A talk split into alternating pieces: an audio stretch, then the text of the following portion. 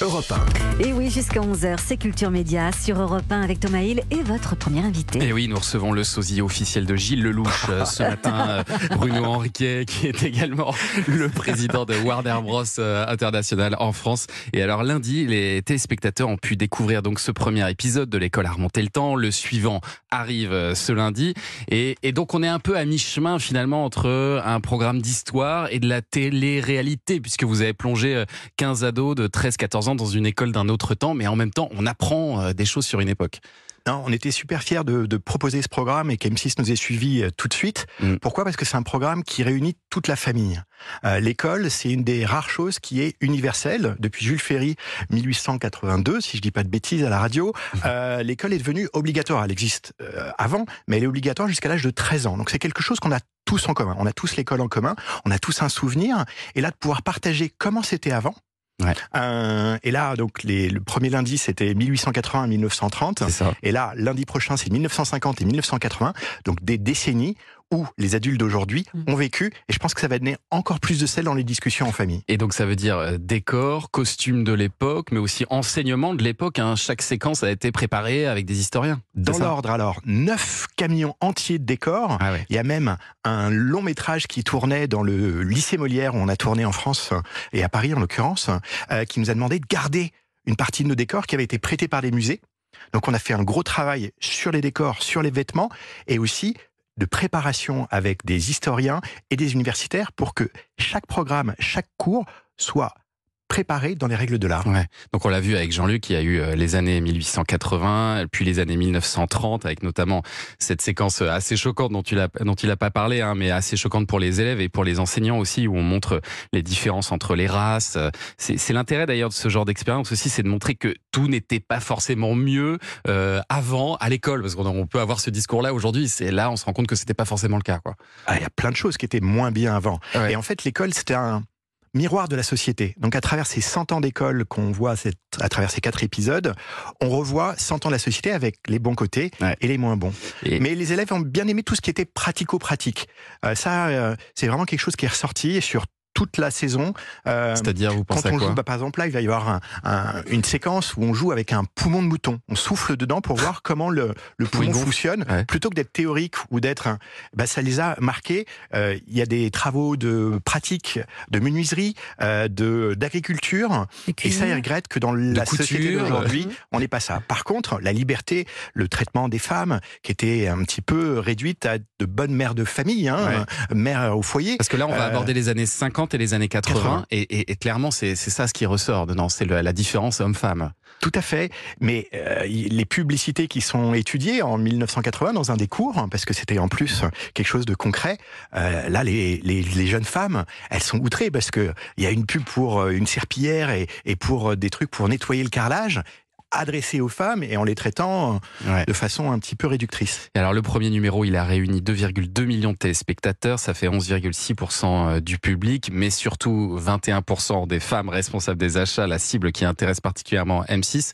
Euh, vous êtes satisfait de ces résultats? Non, mais on est ravis, ravis. Euh, c'est c'est une fierté immense de pouvoir faire un programme qui, à la fois, est un succès médiatique euh, est un succès populaire et qu'en plus après les gens quand ils le voient parce qu'ils ont été attirés par la promesse trouvent que qualitativement en plus hmm. on les a bien euh, traités donc Franchement, et M6 était extrêmement euh, ravi des, scores, et nous aussi. Le problème, Bruno Henriquet, c'est qu'une fois qu'on l'a fait une fois, c'est compliqué de le refaire. Est-ce que vous pourriez décrocher une deuxième saison bah, c'est les scores de lundi prochain qui nous le diront, mais nous on y travaille. pour être tout à fait transparent avec vous, Thomas, nous on avait préparé huit décennies euh, pour, euh, pour voir toute l'histoire de, de, de l'école. Et donc là, euh, les années 60, avec mai 68, une guerre mondiale, les années 90 encore plus proches de nous, seront à mon avis des très bons terreaux pour que, avec ces élèves, parce que moi je militerai pour garder cette classe qui a marqué les Français, on puisse avoir leur avis sur d'autres époques. Donc il pourrait y avoir une saison 2 de l'école à remonter le Je vais tout faire pour, mais ça sera moi le responsable s'il n'y en a pas. Et alors Bruno Henriquet, vous n'avez pas que l'école à remonter le temps dans votre catalogue, vous allez aussi ressusciter le bachelor Bachelor sur M6, mais alors en version senior, ça s'appelle le Golden Bachelor, qui a été un carton aux États-Unis. Est-ce que ça y est, vous l'avez trouvé, votre, votre vieux beau? Alors la réponse est un petit peu compliquée, parce que moi je pense l'avoir trouvé, mais je dois encore convaincre la chaîne.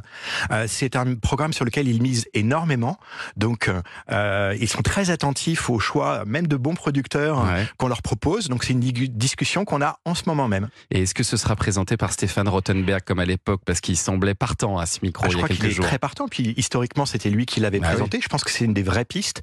Après, pour les choix des animateurs, c'est la chaîne qui décide. Donc, euh, donc c'est pas tranché encore. C'est pas tranché. À ma, connaissance, c'est pas tranché. Bon, et alors dans les autres programmes de Warner, il y a The Wheel, le jeu de TF1 présenté par Arthur. Vous avez fait ça l'été dernier. Est-ce que c'est terminé ça, ou est-ce qu'il y a une chance de voir une saison 2 Nous, on a travaillé sur une saison 2 en réglant les défauts qu'on avait vus dans une saison 1. C'est toujours difficile de lancer une nouveauté et de se lancer mm. comme ça euh, à l'aventure et on mm. essuie les plâtres. Donc il n'y avait pas assez de questions, par exemple. Donc il y avait des quelque chose de, de rythme, de, de lisibilité de, l'histoire qu'on racontait. Nous, on a fait des propositions à TF1. C'était la plus belle nouveauté 2023. Donc j'espère que ces scores-là. Qu'est-ce que ça veut dire la plus belle nouveauté C'est-à-dire en termes de score, euh, il y avait plus de 23% des individus qui ont regardé. Et en ménagère, c'est un petit peu plus. Donc euh, quand on voit toutes les autres nouveautés qui ont été lancées par différentes chaînes, c'était la meilleure en 2023. C'est pas moi qui le dis, c'est Médiamétrie. Donc euh, c'est quelque chose que je milite, mais la, la, la, la chaîne TF1 va très bien. Ils ont une grille euh, cette année qui est pleine, avec des très beaux programmes, mais je milite pour l'année prochaine avec une nouvelle version.